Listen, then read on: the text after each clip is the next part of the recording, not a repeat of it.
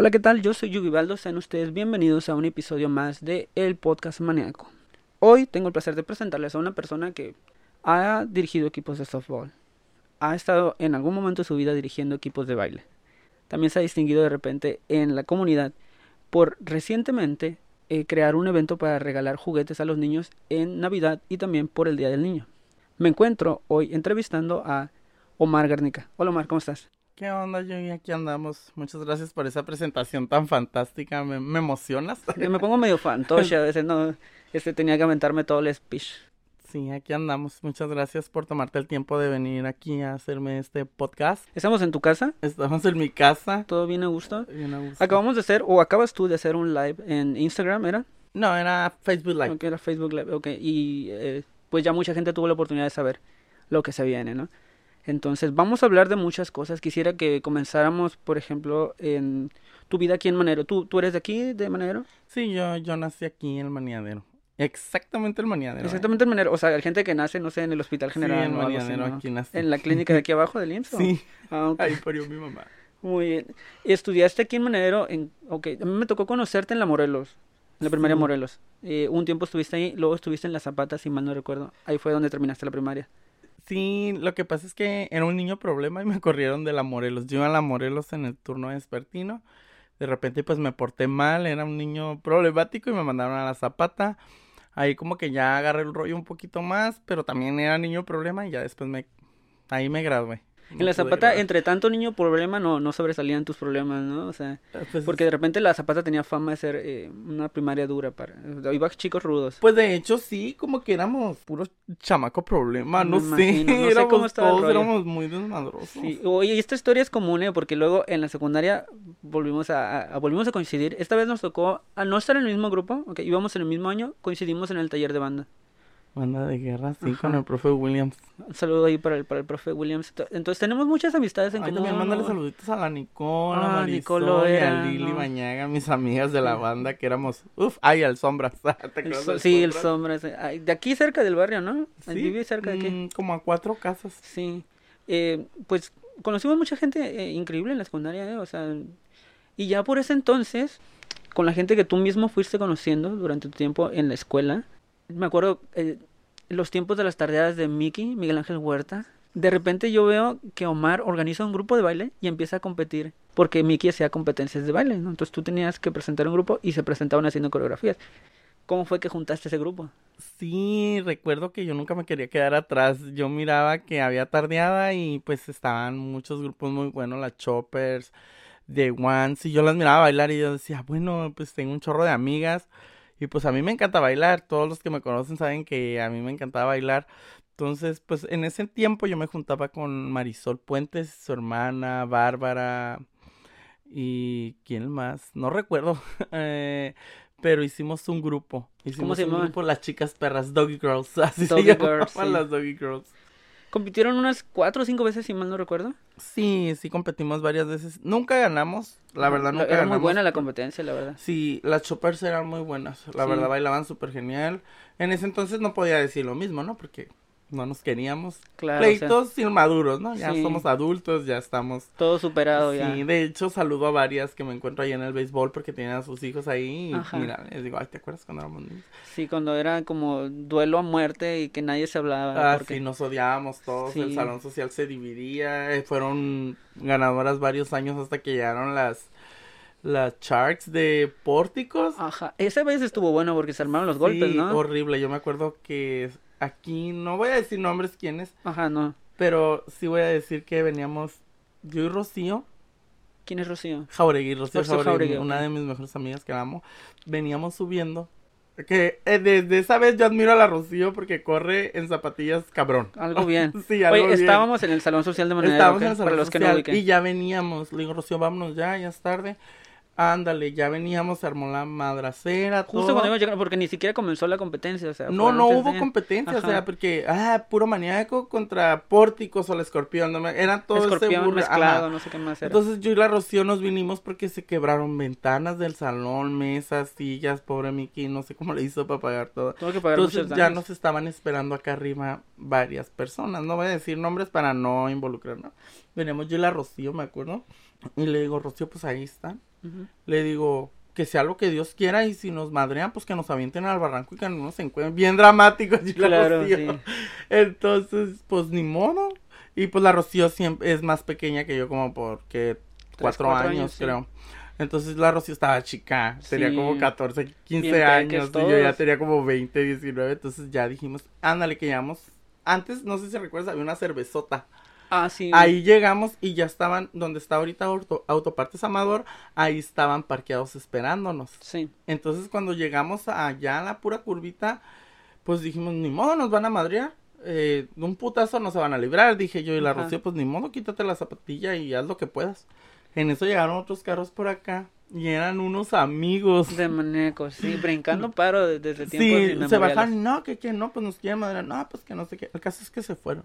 Ajá. No quisieron pedo al último y yo y la Rocío, gracias Diosito, gracias porque nos salvaste de una santa madrid. ¿Y esta rosa que Esta rosa que y sentimos el aire así.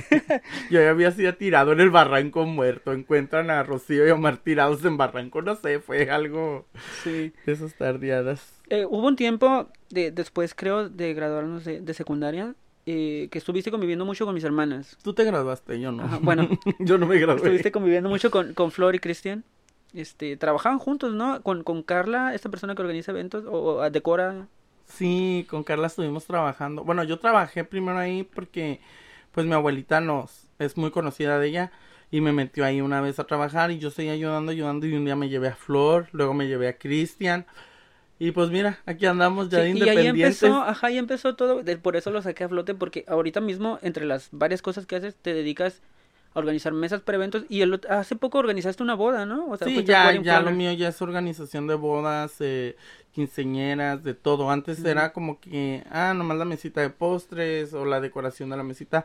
Pues la verdad nos va muy bien el trabajo, tenemos mucho trabajo. Entonces decidimos expandir un poco más lo que es el, el, El servicio. el servicio. Ya metemos servicio de bodas, servicios completos, pues ya grandes de 400, 500 personas. Me estreso demasiado, pero pues sacamos la Así chamba. es mucha chamba, sobre todo la planeación de bodas y 15. Sí, es demasiada porque, pues, te- bueno, en mi caso yo me estreso porque tú piensas y quieres más que nada dejar a toda la gente bien servida, que, que ese día especial para el cliente quede al máximo, pues, o sea, Sí, que no o sea, que no falles. anden batallando ellos con porque algo. literal la felicidad de alguien en ese momento depende de ti, porque llega a faltar algo, quieras o no, les vas a amargar el momento al cliente en ese momento, por eso Y no, es un día especial y lo van a recordar, pues, ¿no? Ajá, Va a ser la, como la que- anécdota de la Ajá, peda. van a estar ya después, ah, en el recalentado se puede decir, no, güey, ¿te acuerdas que le faltó la banda? No llegó la banda, Ajá. decir, o ¿te acuerdas que no alcanzó a bailar porque no hubo el tiempo? No, no, es una Oye, así rapidito, ¿te ha pasado? Eh, Que alguien te quede mal, por ejemplo. No tú, porque, por ejemplo, tú te encargas de organizar todo, pero dependes de que los demás cumplan con su trabajo. Gracias a Dios, no. No me ha pasado porque como jefe, se podría decir, porque en este momento yo soy el jefe. ¿Tienes un equipo a tu Ajá, cargo? tengo un equipo que trabaja, Clarita Lemus y Kira Félix, mis amigochos que me ayudan, y a veces Aileen Bojorques, pero yo soy muy estricto. O sea, si yo digo azul, aunque ellas me digan no se ve bien, quiero que me ayudes. No, no, no, es azul. Y yo te estoy mandando que es azul, aunque sea otro color, que yo esté mal. Pero ¿por qué? Porque yo soy el que me voy a aventar la bronca, yo soy el que estoy dando la cara. Por eso, pero sí, tengo un excelente equipo de trabajo que no me puedo quejar de él, la verdad. Me aguantan tanto como no tienes una idea. Esa es una de las cosas que haces, ¿no? Lo siguiente es eh, por allá del 2009-2010, cuando aquí en Manedero empieza a surgir la Liga de Softball Femenil. Yo recuerdo que fuiste de los primeros en formar un equipo. Yo creo que el equipo Hiltons, porque así le puse en aquel entonces. Sí, las Hilton. ajá. Las Hilton, muy conocido ese equipo, la verdad. Este, fuimos como el octavo, noveno equipo que se formó. Pero Mm. todo se formó así en cuestión de meses. O sea, un par de meses ya había varios equipos.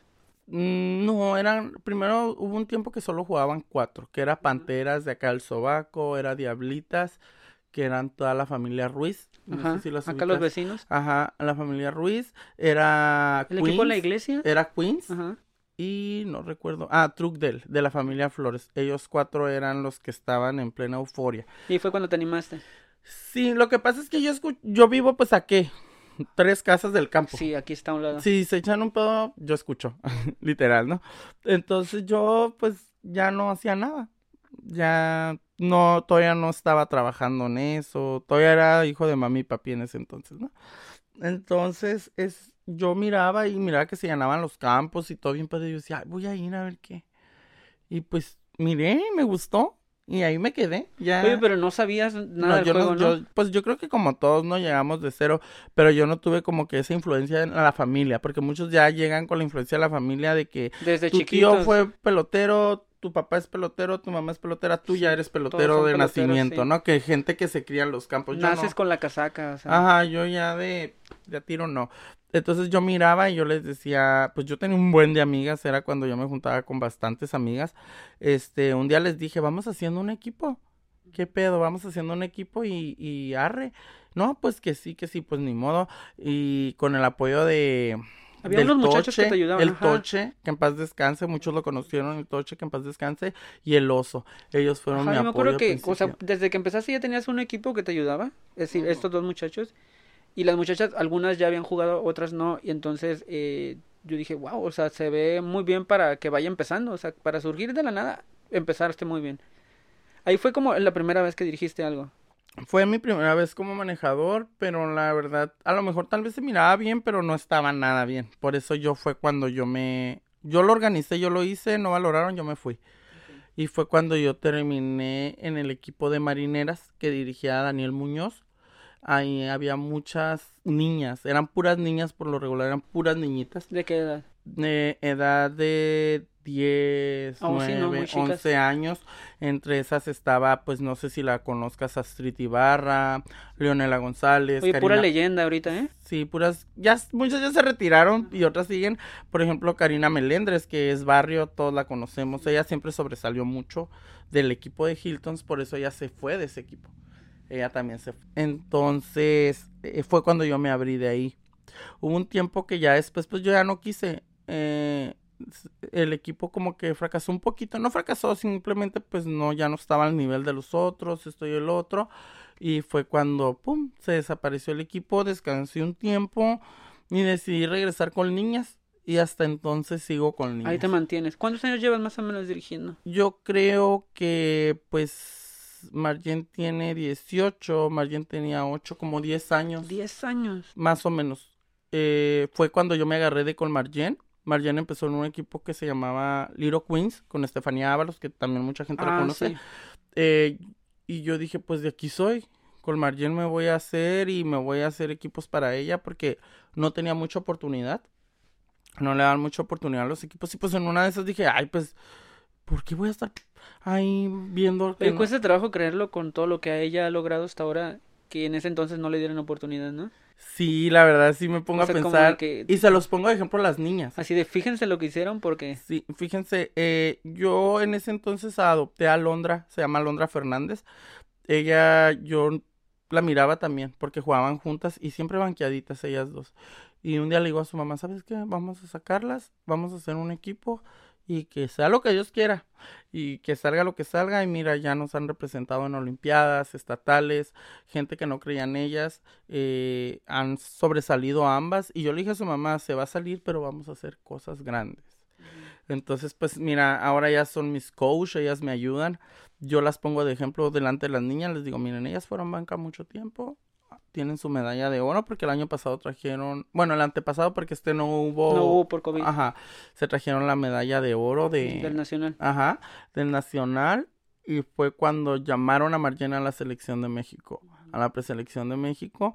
No se pudo más debido a las lesiones y por muchas cosas más, ¿no? Hay muchos factores que afectan a la hora de pertenecer Ajá, a y un no, equipo. no quedó. Entonces, pues ahí están. Y ahí andan tirándole chingazos al bat y a la pelota. ¿Y cómo te ha ido en general con los equipos? Me refiero en términos como de campeonatos. Pues campeonatos, mira, yo no sé si te recuerdes, yo empecé, después de que yo, Marjen y Alondra ya estaban juntas, que yo ya sabía que ellas ya iban a dar. No sé si recuerdes a Eric Villegas, sí, hermano Sí, de Karen. También en paz descanse. Ajá, en paz descanse, mi amigo. Yo y él teníamos el plan de hacer un equipo. Él Entonces, también jugaba béisbol, ¿no? Me tocó jugar con él de niños. Ah, sí, ahí pininos, Ujú. pero no era como que más profesional o que tenía un equipo, ¿no? Nomás iba y participaba cuando había la oportunidad. Entonces yo y él decíamos, bueno, ¿qué batallamos? Hay que hacer un equipo, hay que hacer un equipo. Y pues ni modo, no- pasó lo que pasó, los problemas que hubo, fallece. Y dije yo, bueno, era su... Yo porque él era mi amigo en la infancia y que hicimos juntos, ¿no? Sí, desde bien pequeños juntos. Pues toda la vida hemos sido vecinos y todo. Entonces dije yo, me hablan mala noticia y yo dije, hoy lo primero que se me vino a la mente el equipo que íbamos a hacer. Dejo que pase esto, esta mala racha porque sí me puse triste, sí me entristeció. sí, claro, el duelo. El duelo. Eh, duré y dije, ¿sabes qué? Voy a hacer un equipo que se llamen Quicks. Entonces me dicen, ¿por qué se llaman tus equipos Quicks? Quicks porque a Eric le decíamos Quick. Ok. Entonces, en homenaje a él. en homenaje a él, porque él y yo queríamos hacer ese equipo. Nadie sabe y todos dicen, "¿Y ese nombre tan raro, solamente yo, y siempre se los explico a las mamás.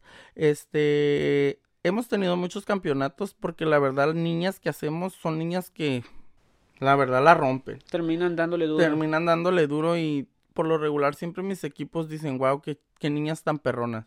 O qué niñas tan esto.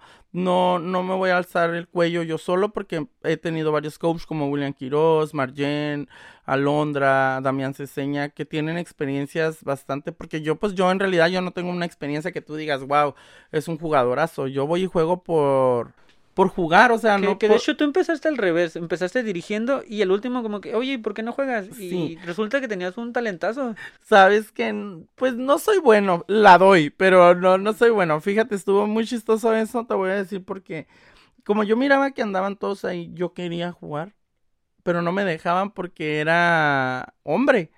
Y no había Claro, softball de hombres. de hecho, de yo hombres. fui de los primeros que promovió el softball de hombres porque yo quería jugar. Yo decía, yo quiero jugar softball, métanme, no, no. Y ahí es donde viene el nombre de Xiomara, que me bautizaron como Xiomara, porque andaba ahí y nunca pude jugar. Me metían en amistosos a jugar, ¿no? Entonces, cuando en- me empezaban a meter a los equipos, yo iba y banca, banca, y dije un día, voy a pasar la bola. A ver qué pasa, me voy a hacer pitcher. Y voy a tratar de promover con Ricardo Díaz, actual presidente de la liga, que ahorita no está la liga al corriente, pues no, ha- no está esa liga, hay otras ligas. Eh, vamos haciendo softball de hombres.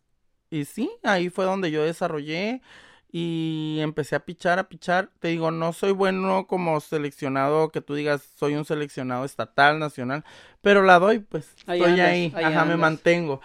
Eh, tuve que hacer todo eso para poder jugar, porque pues sí era muy difícil estar ahí, ver nomás, y yo, ah, yo quiero jugar. Pero suena como un patrón, porque mira, de, de pasar con Marjen y Alondra, que no jugaban, dijiste, vamos a formar el equipo. Luego tú quieres jugar y dices, pues vamos a formar la liga, ¿no? O sea, que se haga lo que no hay todavía. Así es. Entonces parte, parte de esto es como tener que innovar, tener que crear cuando no hay las oportunidades, las creas. Entonces ahí, ahí va parte del mérito, porque dentro de todas las personas que has dirigido, ya podemos contar no solo este Marjen y otras muchachas que han jugado estatales, este, alguno que otro nacional también. Sí, tengo varias niñas que han jugado nacionales que a lo mejor yo no las hice al 100, pero salieron de mis equipos. Está Nelly García, Ned Vázquez, Mía Ruiz, eh, Yarix Alejandre, que son pininas mías, pues Marjen, Alondra, que son las que recuerdo que han sobresalido ahorita, que han ido a nacionales, y varias que han ido estatales, que sí han sido varias, y que ahí están, pues, o sea, sí he hecho, yo siento que he hecho buenos resultados y que han estado ahí vigentes. Como ahorita con las niñas que traigo, la verdad no me puedo quejar, son unas excelentes niñas. Que también yo pienso que de ese equipo van a salir tres, cuatro niñas selección baja, que espero y pronto ya quieran volar, porque a mí me gusta hacerlas y después de que, que ya saben lo primordial, lo que es, alguien más las agarre con más experiencia. Sí, ¿Me que, les- entiendes? que las pueda llegar a un nivel mm, Ajá, que las, a- así me gusta a mí en el aspecto ese, que ya cuando yo diga ella o que ellas mismas o los papás tomen la decisión, ¿sabes qué? Yo ya quiero que mi hija juegue algo más, yo ya la siento preparada, adelante. Pueden irse, eh, solo no dejen de jugar, tienen buena actitud, buen, ¿cómo se puede decir? Buena energía, buen, buen carácter para esto, que es el soft. Oye, en estos 10 años que ya llevas dirigiendo, ¿qué puedes contarme de tu experiencia como, como coach? ¿Qué has aprendido? ¿Qué aprendizaje te ha dejado el trabajar con, con niñas, con adolescentes? El convivir en una comunidad tan grande en manera como es la comunidad del béisbol, softball. Sí, mira, este, pues yo soy como muy niñero.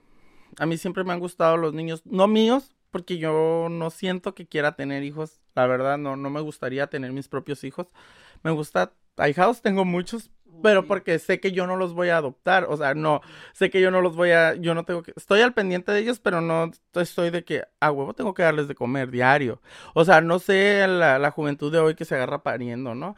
Entonces yo digo, no, no, no, no, yo puedo tener sobrinos adoptados, ahijados, porque tengo como 10. Ok, son un puño. Sí, tengo muchos, este, pero ahí está el Juan Josecito, el torrito, ese es mi consentido. Si lo conoces, creo yo. Claro, fíjate, no me llama nada y es como si fuera mío el mendigo. Este, eh, base a tu respuesta, a tu pregunta, perdón, este, yo creo que me ha enseñado a convivir con más gente. Me ayudó mucho a calmarme porque yo era como muy problemático. Ahora me cuido mucho dependo de eso, de que digo, ay, no, no puedo estar tomando aquí porque me van a ver las niñas, no puedo fumar. Entonces trato de ya no hacerlo o cuidarme más, ¿me entiendes? No como antes que, pues como todos saben, yo me exhibía en los lugares, me gustaba sentirme, que se sienta mi presencia, que está, que estar ahí, pues, y ya no, ya quiero pasar desapercibido, pero pues no puedo, ya acostumbré a la gente. Que llega así, ah, ya llegó Lomar. Ajá, o ya vieron quién está ahí. O sea, me pasa y no porque me, me voy a ir como cuno, ¿no? Ya no, no que acá cuando yo empecé esto. Soy una celebridad. Ajá, cuando yo empecé esto, mucha gente, vas a invitar a Omar, vas a invitar a Omar, vas a invitar a Omar. Y yo, sí, en su momento, sí. Cuando se prestan las circunstancias para ello, por supuesto. O sea, en mi lista de deseos está él. Está él, la persona que yo digo, él ha hecho muchas cosas que, que me encantaría poder platicar sobre ellas y creo que, que sería un podcast muy interesante que la gente lo conozca. Más allá de, de lo que puedas convivir en el béisbol, eh, eh, como ser humano has hecho otras cosas, o sea, no nada más lo tuyo es el béisbol, te dedicas a muchas otras cosas y son de repente hay cosas que se admiran, ¿sabes? No todo es problema. Ajá, no todo es problema, no todos son trofeos, no todos son resultados, sino que a veces uno tiene que superar otro tipo de circunstancias. Sí he pasado circunstancias muy difíciles, este, por ejemplo, cuando mi mamá falleció, literalmente yo me sentí como que solo porque pues me pasaba algo y me agarraba de ella, ¿me entiendes? Entonces falleció y fue cuando me cayó el cine y dije, Omar, ¿qué has hecho? ¿O qué estás haciendo de tu vida? Ya no tienes a quién a quién acudir cuando tenías problemas, cuando esto y el otro.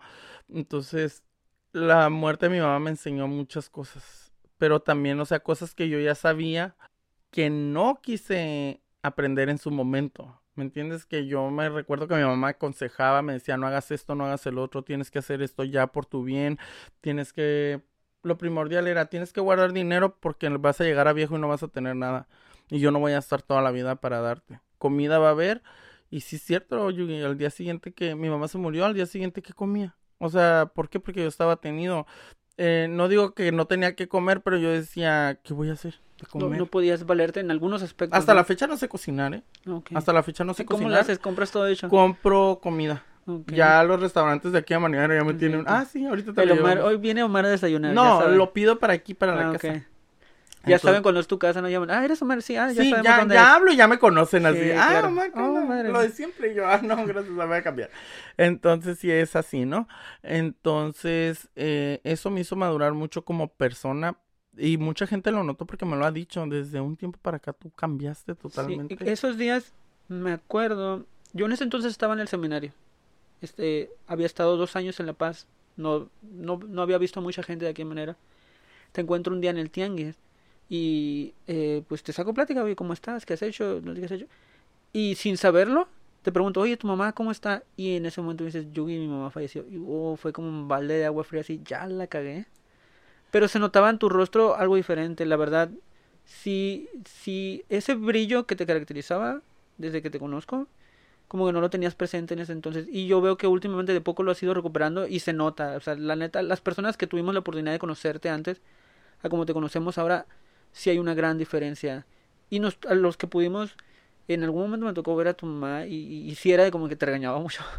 Sí, ¿te acuerdas las pedas sí, o sea, una regañada. Exacto, o sea, ¿cuántas fiestas no hiciste aquí en tu casa? Me tocó venir y nos estaba corriendo desde las 10, 11 de la noche, o sea, ya váyanse para su casa. Pero es que era porque teníamos unos desmadres. ¿No te acuerdas una vez que nos soltó el perro? Teníamos un boxer gigante. Yo me acuerdo una vez que estábamos aquí, en el patio de tu casa, que aquí estamos, que nos llovieron piedras. ¡Oh! Sí, me acuerdo que esa vez íbamos la Leonor y yo muy fieras para arriba. íbamos para el cerro ya en Y que nos bajaron a pedradas porque los solos de allá arriba nos apedrearon porque pues no los invité. Y pues ellos querían estar aquí, pero yo decía, no, pinches nacos que van a venir a fiesta. Yo así era. Sí, yo sí. así era y era bien. Era, no tenía nada, pero me creía la gran cosa. Entonces, y esa vez nos pedrearon, mi mamá se enojó porque le quebraron sus plantas, le miraron sus plantas.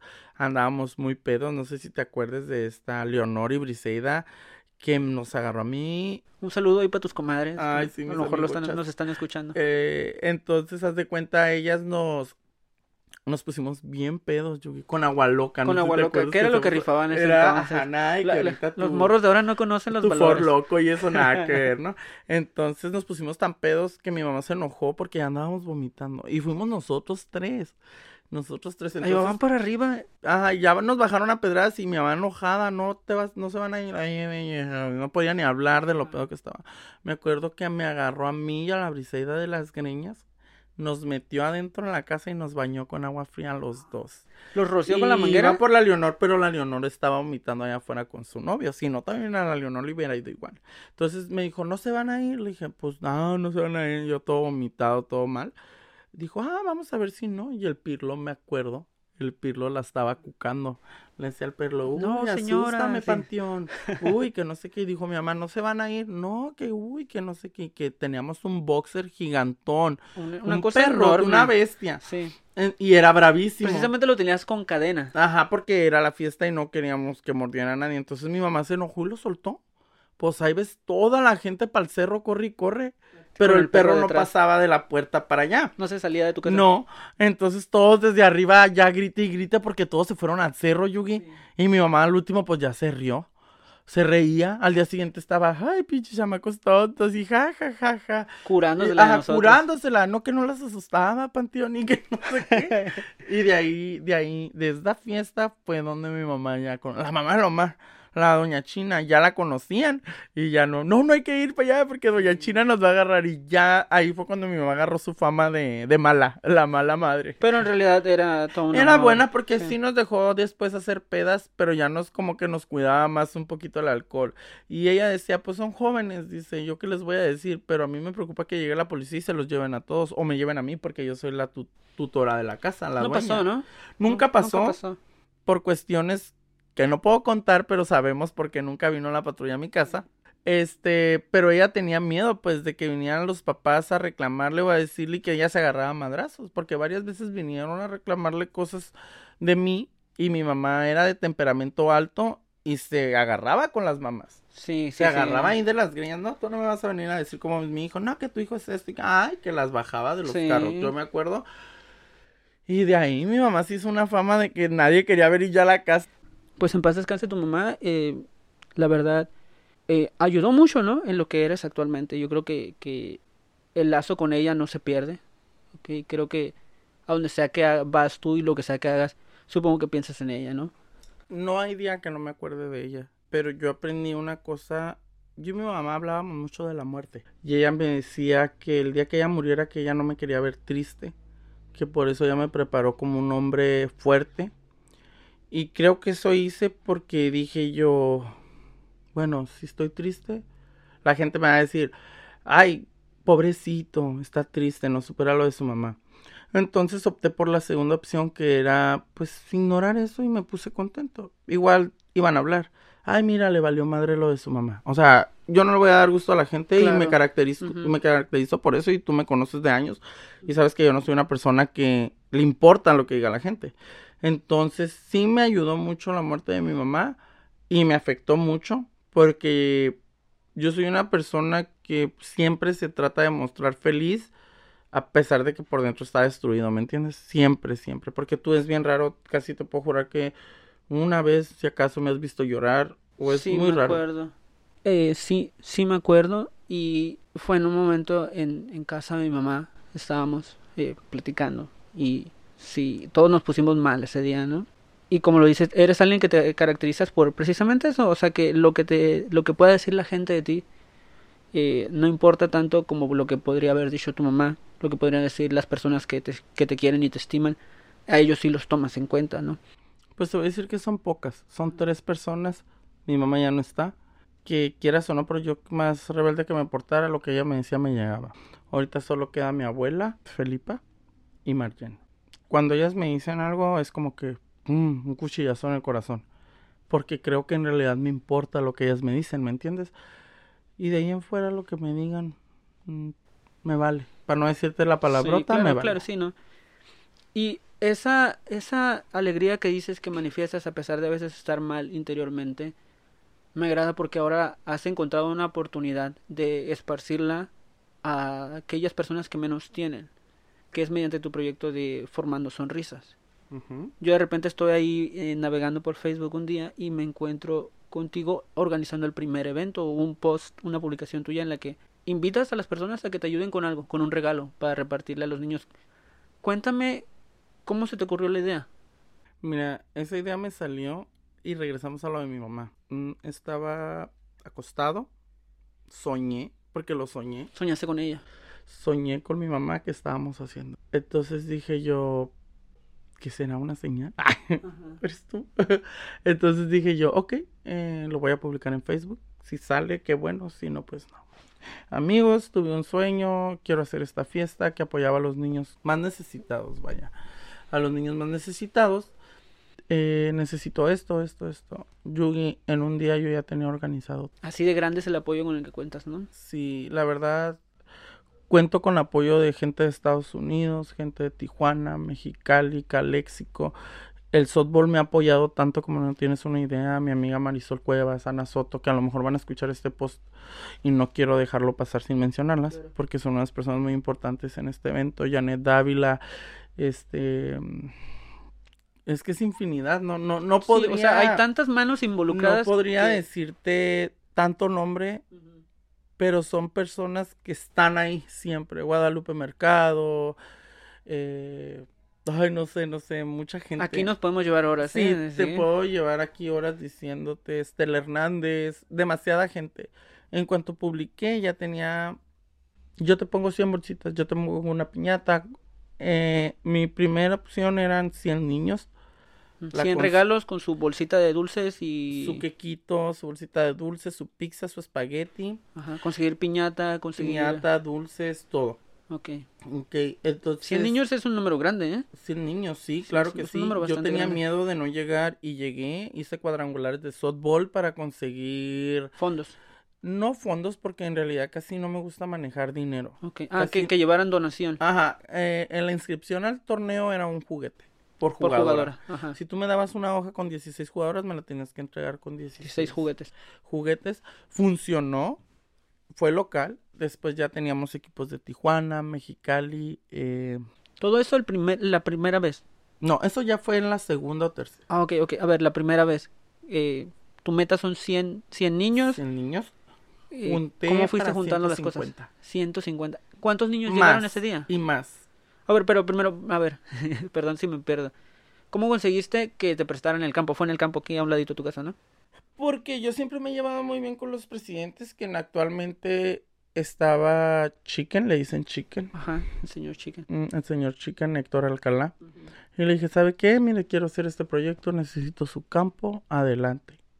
Adelante, estamos para apoyarte. Me apoyaron mucho, la verdad, con juguetes, prestándome el campo para hacer el torneo, prestándome el campo para hacer el, el evento. Y se hizo, y, y fue algo así como que... ¿Cómo corriste la voz para que fueran precisamente a llegar los niños? Y precisamente que llegaran niños necesitados. Fue cuando yo involucré a mis niñas. A. Marlene, a Marlene Durán, varias niñas este, que jugaban conmigo, yo las involucré, hablé con las mamás, ¿saben qué? Traigo este proyecto en mente. ¿Eso fue en 2017? Eh, 2016. Fue una 2016. semana después de que murió mi mamá. Ok, 2016. Ajá. Entonces jalaron, ok, tal día nos vamos a ver porque hice un staff.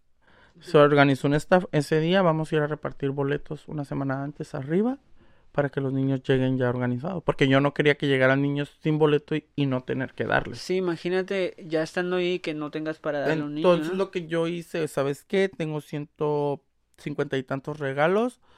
Eh, vamos a dar 130. Si llegan 30 niños sin boleto, pues se va a apoyar con lo que tengamos. Se juntó, se hizo y pues aquí seguimos, Yugi, apoyando casi 400 niños. ¿Cuántos eventos llevas desde entonces? Eh, cinco años llevo haciéndolo. El año pasado no, no tuviste por COVID, ¿no? Sí, siempre tuve, pero ¿Siempre? fue una dinámica diferente. ¿Tú ibas a la casa de los niños a entregarlos? Yo iba Ah, Yo iba a la casa de los niños, eh, me paraba en una esquina y ya me miraban y ya iban, porque ya me conocen. Sí, sí, y sí. se siente tan bonito, Yugi, porque voy y ya hay niños que me abrazan como que ya me conocen. Y yo digo, wow, qué bonita esa experiencia. Y, y está genial porque viene gente de Estados Unidos a vivir la experiencia que nada más vienen a traer a sus hijos para que lo hagan. Eh, mis amigas nomás van que tenemos una reputación de que somos argüenderos, fiesteros, esto y el otro y X, ¿no? Como toda persona, pero en el fondo me ha gustado porque yo he plantado esa semillita de amor hacia las otras personas que menos tienen. Y quieras o no, pues ha funcionado un poco. Que también, no recuerdo en qué año fue, ya con el evento bien consolidado, con mucha gente apoyándote, empezaste a meter más cosas. O sea, ya no fueron nada más solo juguetes. Eh, de repente empezaste a pedir ayuda para formar despensas. Ah, ok. Eh, eso nació porque una vez llegó una señora aquí a mi casa y me dice, oiga, es que yo sé que usted ayuda a mucha gente y la verdad yo no tengo, necesito ayuda. Este, le dije, ¿sabe qué, señora? Ahorita no tengo. Eh, voy a publicar y si se puede, dígame su teléfono y yo le hablo. Yo publiqué. Publiqué, hice 59 despensas bien formadas. Buscando nada más para una persona, Ajá. conseguiste 59 despensas. Es que te digo que la gente es tan grande en Maniadero que tenemos una reputación muy fea aquí en Maniadero por como somos, Sí. pero tienen tan buen corazón. Yo si publico ahorita necesito tantas cobijas, aparecen las cobijas de la nada. Ven a la casa, yo te las llevo, X cosa. Entonces se hizo eso y fue cuando ya jalamos hacia los viejitos. Ya fue cuando yo dije, ok, pues ya viene el día del abuelo. Si la gente está jalando, hay que tratar de, de abarcar más. Y funcionó. Esa vez adoptamos, no adoptamos, porque ya esa vez ayudamos una casa hogar. Eh, una casa hogar. No es casa hogar, es la casa del abuelo que dirige Ana Ochoa, una compañera mía que también se dedica a eso. Ella le dije, ¿sabes qué, Ana? Mira, se juntaron tantas cosas. Esto y el otro necesitamos los viejitos. Tú tienes tu grupo de viejitos, llévalos. Y sí, llevo muchos viejitos. Le dije, ¿sabes qué, Nana? Eres viejita, pero ni una olla de pozole porque le voy a hacer a los viejitos. Y ahí está mi nana. Y nana esto, y mi nana me ha apoyado mucho en esto, Yui. Pobrecita, apenas puede.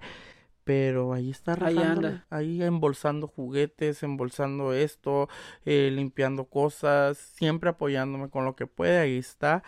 Y mucha gente, y si yo, como te digo, yo no puedo decirte nombres ahorita porque es una lista infinita que yo voy a estar agradecido siempre con ellos. Que vienen, te digo, desde Tijuana. El Celis se llama Celis, Rosendo Ruiz, este, mm, Eaton, la, se me fue el nombre en este momento. Corina Eaton, que ha sido mi mano derecha como cuatro eventos para acá, ha apoyado un chorro. Eh, Corina, te digo, es demasiada gente, ¿no? Ya no voy a decir eso porque ya lo he dicho varias veces, es demasiada gente, pero aquí andamos. Ayer publiqué para el evento nuevo y yo y ya tengo bastante. La respuesta es enorme, o sea, No he respondido mensajes porque no tengo un cuaderno en que apuntar, pero está recibí muchos mensajes y a la mañana que chequé la publicación tenía ochenta y tantos comentarios. ok, hablemos de, precisamente de eso, del, del evento de este año.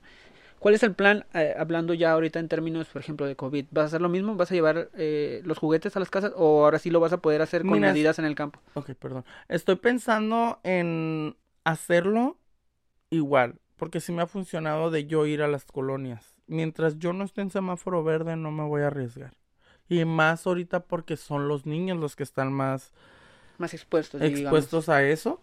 Entonces yo niños ahorita voy, allá arriba se forman con su sana distancia, les echamos su gelecito, tu juguete y bye. Se oye feo, Sí, pero por, por salud. Se pierde muchas pierde cosas, mucha ¿no? La convivencia, la piñata, el que los niños estén ahí jugando, se pierde mucho, pero por el momento hay que ajustarnos a las circunstancias, ¿no? Sí, por- pero mira, ellos bien servidos con su regalito, su, su platito con su quequito, su gelatina, su bolsita de dulce, su jugo y su pizza. Ok, cuéntame de este año, de este año, ¿qué necesitas para que a, para que a la vez este espacio sirva para que pueda llegar a más personas? Necesitamos ¿Cuál es tu idea? ¿Cuál es tu meta ahorita? mi meta es llegar a los 450. 450 niños Sí, 450 niños. con su juguete, su comida. Ajá, con todo lo que te acabo de mencionar, llegar a esa meta, este, necesitamos de todo ahorita, la verdad que se necesitan desechables, quequitos, jugos, pizza, juguetes, bolsas de dulces, este, gelatinas, todo eso se necesita, este, no me quiero presionar porque sé que va, sé que va a pasar, sé que se va a poder hacer. Sí se puede lograr, y se va a lograr porque confío en toda la gente de aquí en Maniadero y mi gente que me ayuda de allá de, de San Diego porque pues yo no puedo ir pero tengo personas que colectan y me las traen. O sea, ahí ya es una labor grande. Darte el tiempo de ir a colectar cosas para gente que ni conoces y gente que yo no conozco. Que yo he notado que tú estás dispuesto a eso. O sea, cuando tú publicas, ¿saben que necesitamos esto?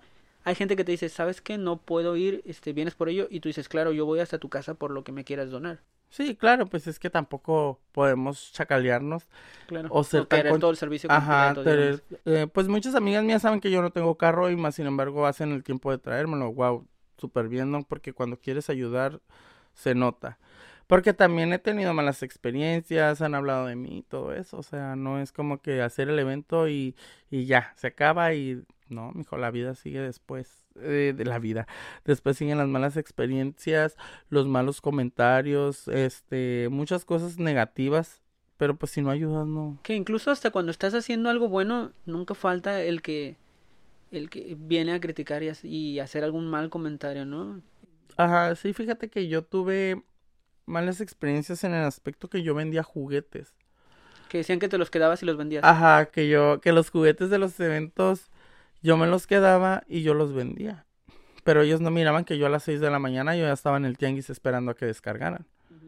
Para comprar esos juguetes y yo poder venderlos. Que era de lo que en ese entonces yo vivía. Que fue cuando ya no estaba entrenando. Ni estaba trabajando. Todavía no me dedicaba de lleno a esto. Pues a lo que me dedico ahorita. Entonces vivía al día. Literal vivía al día. Entonces yo buscaba que vender en tianguis que yo sabía que era bueno, que era posiblemente de marca o algo que yo lo podía revender. Y si decían que eran cosas que me daban y que yo... Sí, hubo un tiempo en el que eh, tú te ponías a publicar, vendo esto, vendo lo otro. Ajá. Y algo otras, algunas otras cosas que haces para generar ingresos, ¿no? Uno le busca, pues. Pero hay gente que, que encuentra lo malo en, en cosas que probablemente no lo son, pues. Y de repente, a mí me tocó ver algunos de los comentarios y yo como nunca he tenido la oportunidad de trabajar de cerca con alguno de otros proyectos, eh, sí decía, bueno, pues, qué necesidad de andar, de andar divulgando, pues, que sin necesidad, sin tener pruebas, digamos. Sí, y fíjate que en vez de enojarme me daba risa. Ajá. Pero aparte, más publicidad para, para tu trabajo, ¿eh? O sea, al final de cuentas, aunque sean malos comentarios, la gente se entera, más gente se entera de lo que estás haciendo. Fíjate, te voy a contar una experiencia así rapidito. Ah, hace unos años una compañerita de aquí arriba, mi abuela y su mamá son comadres. Entonces fue muy sonado ese accidente aquí bajando Chapultepec, que se presentaron varios carros con semáis y esto y el otro. La muchachita le fue mal, la familia no tenía. Entonces yo quise ayudar, porque ellos necesitaban solvencia económica. Entonces yo le dije a mi abuela, ¿sabes qué, nana? Pues, ¿qué onda? Hacemos esto para ver si juntamos algo. Publiqué, publiqué y de repente, como a la media hora, me estaban quemando. Así de rápido. Sí, ¿sabes qué? Esta persona está pidiendo dinero para ella. Eh, no le hagan caso, la familia no, no pidió dinero, no tiene el permiso, no tiene el consentimiento. Y lo peor era que era mi propia tía. Entonces. Pero tú sí tenías permiso y todo. Sí, yo ya habías hablado con la familia. Si yo hubiera tenido la intención de quedármelo, yo no lo hubiera dicho a mi nana, ¿no? Que yo sabía que mi nana en este momento andaba con ellas. Entonces me empieza a mandar mensajes la gente con la que me ayuda. ¿Sabes qué, Omar?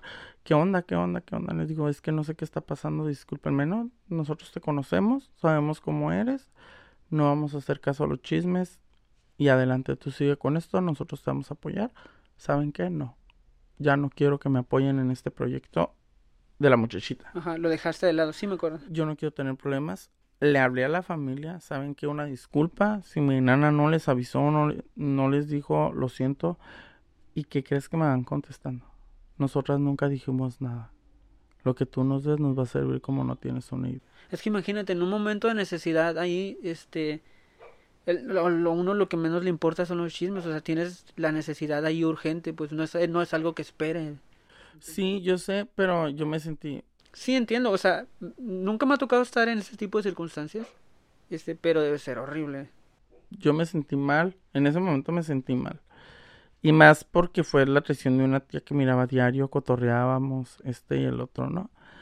Entonces al tiempo, como a los tres días, me pidieron la ayuda. Y yo ya no quise. Le dije, ¿Qué "Mira, pasó nada". con la muchacha? La muchacha creo que ahí está. No sé si quedó inválida, ¿no? No quiero hablar de más porque no sé. Este, me pidieron ayuda y yo ya no quise. Yo les dije, ya no arreglen sus problemas que tengan con cierta persona. Este, a mí ya me quemaron, les dije, gracias a Dios, pues la gente sabe y me conoce lo que hago. De corazón lo que juntar era para ustedes, pero así no sé. Entonces me sentí tan mal, Yugi, por días. Pero dije yo primero mis dientes y después mis parientes. Y lo dejé de hacer. Fue cuando me quise calmar. Y después ya, yo ya no iba a hacer ni evento del niño. Hubo una ocasión que tres semanas tuve que juntar todo porque yo ya no quería hacerlo. Que tardaste mucho en, en publicar, sí me Sí, acuerdo. porque yo ya no quería. Yo ya dije, ay, no, para que estén hablando de mí, no. Ajá, Entonces lo hiciste so- pues casi eh, Entonces- sobre la fecha. Sí, casi sobre la fecha porque me empezaron a, a hablar. Ajá, Vas a porque hacer oye, para a... los niños. Eh, no, no hemos visto que publiques para los niños. Eh, tengo esto para los niños. Y yo así como que, ching, ¿qué les digo? Y fue cuando dije, oye, pues en tres semanas, a ver qué junto. Sí, publiqué de nuevo. Dije, no, pues ni modo, ¿no? A ver qué sale. ajá. A ver qué sale. Y esa vez fue cuando de 150 brinqué a 200 niños. Es que cada año Yugi se va su- sumando más gente. Sí, me imagino, o sea, el, el primer evento que dices que, que esperabas 100 niños, llegaron más, me imagino. se va sumando más gente y eso es lo que a mí como que me motiva más, ¿no? O sea, digo, si yo estuviera haciendo a lo mejor las cosas mal, la gente viera y se va, pero son los mismos patrocinadores. Les llamo patrocinadores porque ponen, ¿no? Porque esos son patrocinadores. Son padrinos o patrocinadores. Digo, son los mismos de cada año. Si yo no, fíjate, esta vez una amiga de Mexicali me manda, me llevó un depósito y yo dije, ¿qué pedo? ¿Dinero? ¿De dónde salió? Ajá. Y recibo un mensaje, me dice, este, tú sabes que yo no puedo estar allá, tú sabes que no, no es mi momento de ir por COVID y esto, compra las pizzas. Sin pedírselo, sin pedírselo. O sea, ella sola me lo mandó, lo depositó y yo, wow, muchas gracias. Pero sabes qué, pizzas ya tengo. Vamos a comprar burbujas y otras necesidades. Porque a veces yo digo, pues hay que darle a los muchachos para la gasolina que gastan. O sea, yo sé que lo hacen de corazón, pero pues, ¿me entiendes? Sí. Y no todos, ¿eh? Porque no todos lo agarran. Entonces, esa ocasión dije, vamos a comer con eso. No los llevé, hablaron, porque hablaron y dijeron muchas cosas que yo me gasté ese dinero. Sobraron muchas cosas, Yugi. Sobraron quequitos, pizza. Tuve que ir a regalarlos allá al Calimax. Ya ves que se ponen muchas Hay personas. gente muy afuera, las Tuve que tardes, ir a ¿no? regalarlos. Este, yo siempre les digo, a mi casa ya no regresa nada de lo que salió. Si son juguetes, nos encontramos niños en la calle, se los damos, aunque tengan, no importa, pero son niños. Entonces, después de que ya repartimos a la gente que necesita, la si que fue un niño, no lo investigamos de, ah, él sí tiene o no tiene, le damos. Porque yo les digo a todos, y eso te lo pueden avalar cualquier persona que me ayuda, que yo nunca me traigo nada para mi casa ya. Siempre digo, no, hay que repartirlo donde encontremos. Ujú. ¿Por qué? Primeramente porque yo no tengo un lugar donde guardarlos y todo eso, entonces por eso lo, lo hago así. Pero mira, eh, no me voy a, porque ya me estoy poniendo así como muy, muy drástico, Sí, sí, no, no, no. muy no, drástico. Arriba ese ánimo. Aja, no, es que se agüita de repente, ¿me entiendes? Sí, Sí, claro, te agüita porque tú lo tratas de hacer comprensible. corazón. Pero mira, aquí andamos. Mi Sí, sí. meta es. El Ahorita año son pasado fueron 450, 300, ajá, 400, 450. No hemos pasado 300 y tantos. Dime, ah, ¿qué tipo de juguetes? Juguetes que no tengan baterías, juguetes que no sean espadas, pistolas o que generen violencia. Porque si se ven como que mal, ¿no? Que tú des una espada y el niño te voy a matar. Ajá, o sí. le des una pistola, muerte. O sea, no, no Ajá. estamos para... No es lo que buscas. eh, Ajá, yo busco juguetes, peluches, no de baterías, no importa que sean usados, Ah, eso te iba a preguntar, ¿nuevos o usados? nuevos usados es opcional. En buen estado. En buen estado, ¿no? En buen estado. Mira, qué chistoso lo que me ha pasado. Este, me han regalado mucho juguete porque me mandan mucho juguete de Estados Unidos. Me los mandan usados y los hago en bolsitas como de regalo. Les meto burbujas, un libro de colorear, colores y el juguete. Están los regalos acá, los juguetones, y están las bolsas de acá. No, yo quiero esas bolsas. ¿Por qué? Porque los niños ven todo lo que trae la bolsa. Claro. Y acá puede ser nomás un carro grande, pero acá vienen burbujas, colores, un juguete más sencillo y les llama más la atención eso. Entonces a veces digo yo, wow, funciona más lo usado que lo nuevo. Pero pues sí hay niños que les ilusiona ver un juguete perrón nuevo, porque hasta eso que los padrinos se lucen. O sea, así, o sea, me se lucen, ver mandan co- algo bien. patines, bicicletas. Oye, ¿cómo le haces, por ejemplo, en esas circunstancias en las que tienes que decidir entre a un niño darle una bicicleta y a un niño darle una pelotita? Por lo regular, por eso hago las bolsitas con muchos juguetes. Yo nunca te voy a hacer. Por ejemplo, cuando llegan, yo los analizo. O sea, los veo y digo, se la daré a él. Y sí, lo investigo en ese momento, así me parezco FBI. ¿Este niño dónde viene? ¿Quién es? ¿Cómo se llama? ¿O ¿Dónde vive?". Ah, Y yo decido. Pero es un- eh, una vez me dieron una bicicleta nuevecita, perrísima, ¿eh? Hasta yo me la quería quedar. ahora Eh, sí, ahora sí. Ahora sí, ¿no? Para que hablar. Y yo decidí a qué niño se le iba a dar. Y toda la gente estuvo tan de acuerdo. Yo lo consulté con mis... Con tu staff. equipo. Ajá. No, pues sí. A ver, comadrita, dígame, ¿qué Ajá, niño se lo merece? Ajá, y no, todos votaron por ese niño. Ahí va el niño en chinga. No alcanzaba la Oh, bicicleta, pero ahí va en chinga con su bolsita y todo. Y así, a veces ya, por ejemplo, doy un patín usado y prefieren la bolsa. O sea, es... No, no te doy el patín, no, yo quiero la bolsa. No, llévate el patín, mijito, porque mi casa no regresa. Entonces así pasa. ¿Qué otras cosas buscas? Por ejemplo, mencionas comida. ¿Pueden todavía donarte comida o ya la tienes toda, todo cubierto eso? No, pueden donar pizzas. Yo por lo regular me dicen, te voy a dar para las pizzas. No, pasen a pagarlas porque no quiero problemas. No quieres manejar dinero, que lleguen ya con las cosas ahí. Sí me dan dinero a veces, no te voy a decir que no, lo usamos para otras cosas. Por ejemplo, faltan burbujas, tengo que comprar burbujas. Faltan colores, tengo ¿Qué que son burbujas? Son esos tubitos donde Ajá, los bastones. Los niños se vuelven locos con esos, con esas burbujas. Compro cajas y hay patrocinadores, pero a veces no alcanza, ¿me entiendes? De que yo te voy a poner una caja y me da vergüenza decirle, no, es que faltan, son 300. Ajá, faltan más cajas. ajá. Ajá, y mucha gente no, entonces de ahí agarro ese dinero y, y a todos les digo, mira, aquí está el ticket y aquí está lo que me dieron, porque no quiero problemas. Sí. Y así, por eso muchos juguetes y todo. Ocupamos, me preguntaste, ¿no? Que si ocupábamos, sí, ocupamos pizzas, quequitos, este, gelatina y espagueti, que es lo que más da. O sea, con lo que quieran cooperar llegando con esto, este, ¿cómo te los hacemos llegar? Por ejemplo, la comida pues tiene que ser ese mismo día, ¿no? Yo voy y las recojo, las pagamos un día antes en una pizzería muy conocida aquí en Maniadero. Voy tantos, a un día antes y le digo, ¿sabes qué? Quiero 40 pizzas para mañana.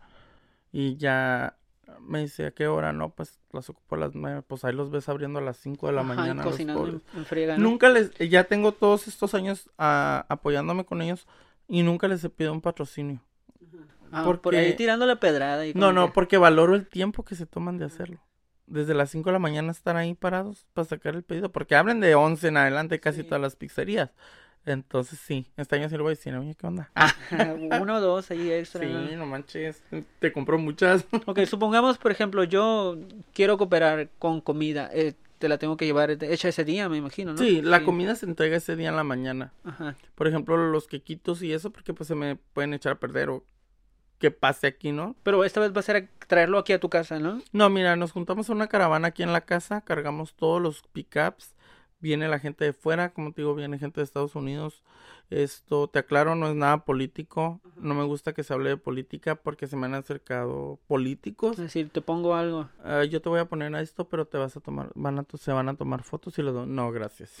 Hell no. Entonces, hacemos la caravana. Es lo primero que hablo con ellos. Aquí nada de política, nada que vas a publicar que esto y el otro. Se publica en mi página, en mi Facebook personal. Porque no manejo página en mi Facebook personal y ahí te Te etiqueto. estás tardando con la página, ¿eh? No me gusta, me da hueva manejarla. Y ya tengo más de los 5000 amigos y ahí ando, pero no. Ay, A ver, hueva. también convendría, por ejemplo, traerte, no sé, potes de gel. Eh, sí, hay gente que nos donó el año pasado gel. Y pues lo usamos y se usó. Órale, mijito, vas a comer esto, échate tu gelecito. Nosotros nos llevamos nuestro cubrebocas, nuestros guantes y nos echábamos gel. Aunque trajéramos guantes, tú no sabes si te da rasquera porque de repente te da sudor o X cosa, gelecito y a los niños también les dábamos un cubrebocas porque me regalaron cajas de cubrebocas de niños y les di a todos en la ¿Un cubrebocas? Ajá, iban cubrebocas y cositas así. ¿Qué más puedes llegar a necesitar para ese día? Ay, Yugi, pues es que no me salgo de, de mi zona de confort literal. Lo que te mencioné es lo que... Es no- lo básico. es lo básico y lo que yo quiero. No me quiero salir más de eso como... A veces me dan comida, me dan juguetes, Ropa. ropa. Me ¿Pueden dan traer ropa iba a para niños? ropa, Ajá. Ajá. Pero esa más bien yo investigo a los niños y se la doy a una persona que en realidad yo Ajá, vea. Ajá. Por ejemplo, si traemos eh, chamarras, cobijas. Eh, eh, por ejemplo, si la subo a los pickups y ya estando arriba, allá en, a donde vamos a las colonias, ¿sabes qué? Mira, ven. eh, por lo regular siempre pedimos que los niños vayan acompañados de su mamá para no tener problemas, porque al fin de cuentas son niños y pueden pasar miles de cosas, ¿no? Venga, señora, le digo, acá hay algo para usted y les damos, pero más selectivo, pues. Sí, sí, me imagino. O Sí, sea, o sea, sí, sí hay que llegar y priorizar. donar todo eso. o sí, sea, hay sí. que priorizar, claro. Pero sí tenemos nuestras prioridades. O sea, se, hay gente que se le ve. Y la gente que ha venido a ayudarme, hasta a veces hasta llora Yugi de ver a la gente. Es que hay colonias aquí en Manera donde Muy tú pobres. te das cuenta, ajá, exactamente, o sea, hay gente viviendo en casas de cartón, de, Que suena de lámina increíble, ¿no? plástico. Suena increíble que en estos tiempos todavía hay gente que para cuatro palos y le pone una lona. Ah, exactamente, O las tapa con cartón. ajá. Y ahí están con sus hijos, dos, tres niños, sí está... Digo, yo te puedo hablar de eso, ¿no? Tú, tú sabes, ¿no? Me tocó vivir así muchos años con, con mi familia. Y es muy, muy difícil, la verdad. Entonces, cuando me doy vueltas por ese tipo de colonias, digo, yo estuve así algún tiempo y se siente también poder llevar algo de alegría a esas personas, aunque sea por uno o dos días, llevarles una despensa, comida, lo que sea. No, claro que muy sí. bien. Les haces el mundo, la verdad. Claro que sí, porque pues yo también, yo no viví en un castillo.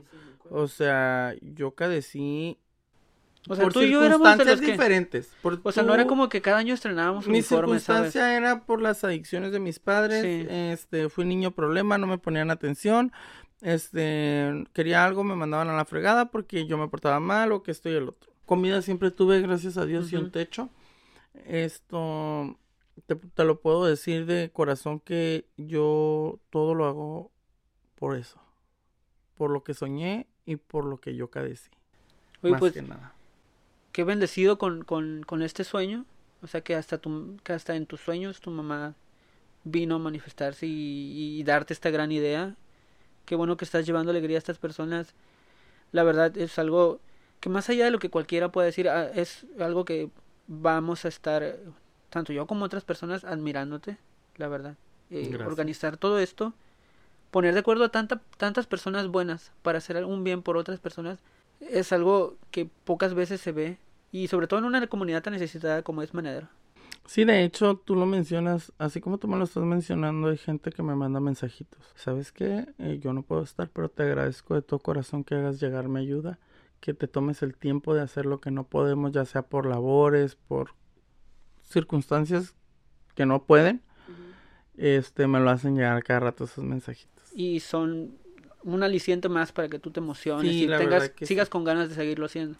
Eh, pues Yugi, imagínate ver la alegría, porque los niños hasta tiemblan sus manitos de la emoción y tú te quedas, wow, qué chilo que tú estés provocando. Igual es el juguete, pero tú estás haciendo que eso pase. Estás haciendo que sea posible. Estás haciendo que eso sea posible. Fíjate, una ocasión eh, que todavía hacíamos la fiesta ahí en el campo, yo no me di cuenta, yo estaba en el mundo de que tengo que repartir, tengo esto, y el staff organizó a todos los niños para que me abrazaran y me dieran gracias. Oh, Lloré como no tienes una idea, yo, hijos de su madre.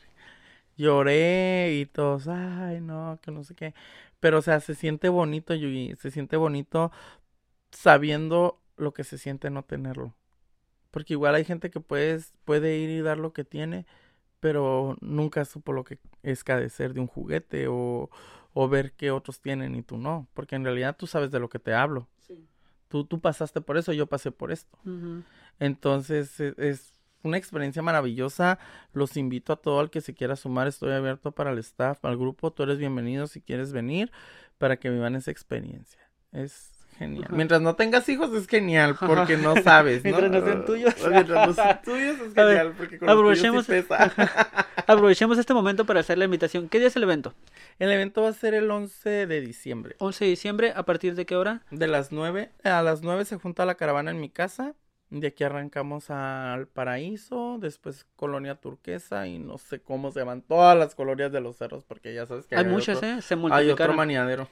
A ver, am, si queremos hacerte llegar juguetes, este, te contactamos por tu Facebook. ¿Cómo apareces en Facebook? Alan Omar Garnica. Alan Omar Garnica. Ok, te mandamos un mensaje, decimos tengo un juguete, tú puedes ir por él, te lo pueden traer a tu casa. De cualquier forma me lo hacen llegar o yo voy y lo recojo. Ok, tú te pones de acuerdo con la gente. Muy bien. La comida ese mero día, Ese mero día. 11 de diciembre, ¿a, a la qué hora me dijiste, perdón? A partir de las nueve A partir de las 9 de mañana. sale la aquí caravana. Sale la caravana en tu casa. Ok, entonces, gente manadero que nos esté escuchando, apoyen este, este hermoso proyecto Formando Sonrisas de parte de Omar. Eh, Omar, por cuestiones de tiempo, pues eh, me gustaría que dijeras algo para despedirte, algo que, eh, que tú quieras decirle a la gente manadero, a las personas que te estén escuchando. Eh, que muchas gracias por creer en mí, en lo que hago. Que recuerden que no lo hacen por mí, lo hacen por los niños y que siempre hay que estar apoyando porque nunca sabemos cuándo vamos a tener y cuándo no.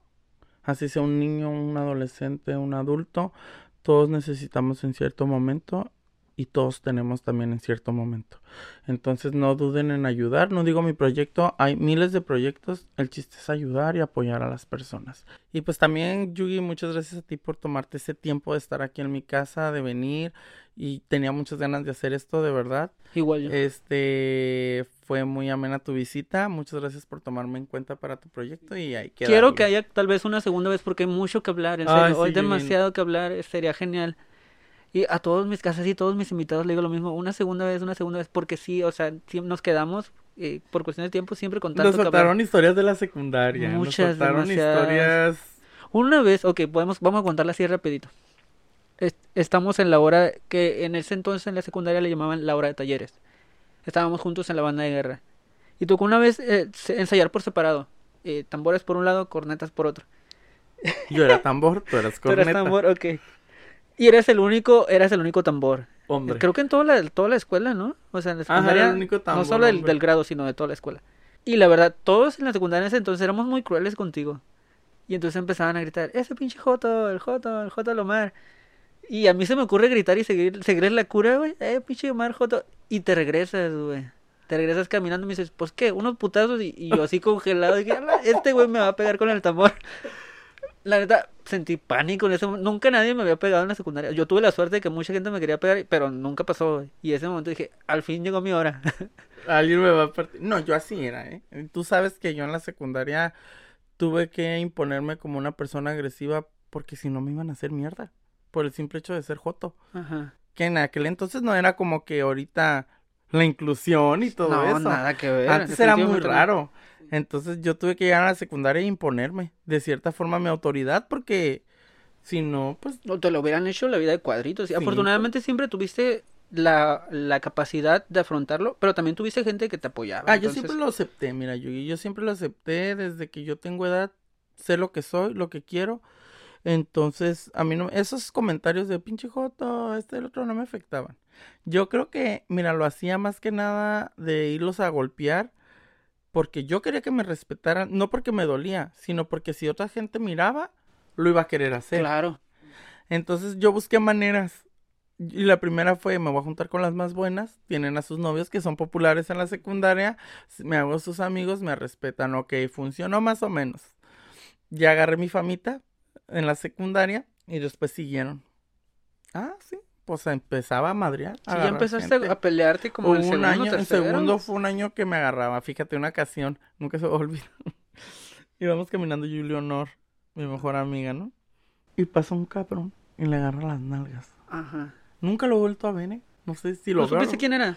No, en ese momento lo conocí en la secundaria, pero ya después ya no lo conozco. Ya pasaron años, nomás conozco a los de mi generación, ¿no? Sí. Entonces pasa y, y la Leonor, ¡Ey, verga! le dice. Y yo, ¿qué pasó, Leonor? Es que me agarró las nalgas. Así. Y ¡zas! mira, Zúmbale. tras, cayó así enfrente de la dirección. Al día siguiente ya me habían demandado en la judicial.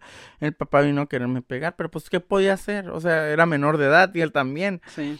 Y pues yo era muy defensivo con mis amigas. A mí no me gustaba que les faltaran al respeto. Pues fíjate cómo eran las circunstancias y todavía lo son en este entonces, lamentablemente, que uno podía... Imagínate, lo que ofendía más era que tú le hubieras pegado a que él hubiera aprovechado a la muchacha. Sí, claro que sí, O porque sea- antes era, ¿cómo te pegó un joto? Ajá.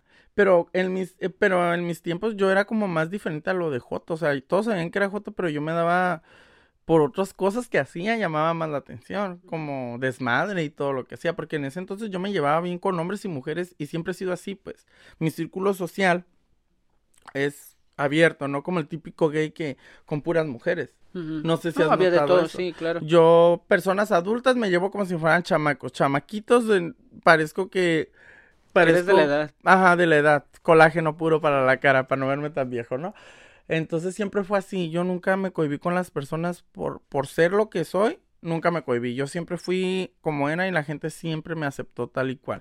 Obviamente había personas que no les caía bien, no por gay. O sea, era porque no les caía bien. Porque era muy mamoncito. También yo tuve mi tiempo que era muy mamoncito y que me creía la divina caca. Porque sabía lo que traía. Sabías lo que valía. Sabía lo que valía y lo que valgo. Ajá. Pues muchas gracias, Omar. Gracias por haber aceptado la, la invitación. Espero que te vaya muy bien este año con tu proyecto y con todos los que tengas de, de aquí en adelante. Gente de Manero, por favor, apoyen. Y bueno, esto fue el podcast maníaco hoy con Omar Garnica. Gracias, Omar. A Yugi. Nos, vemos. la próxima semana.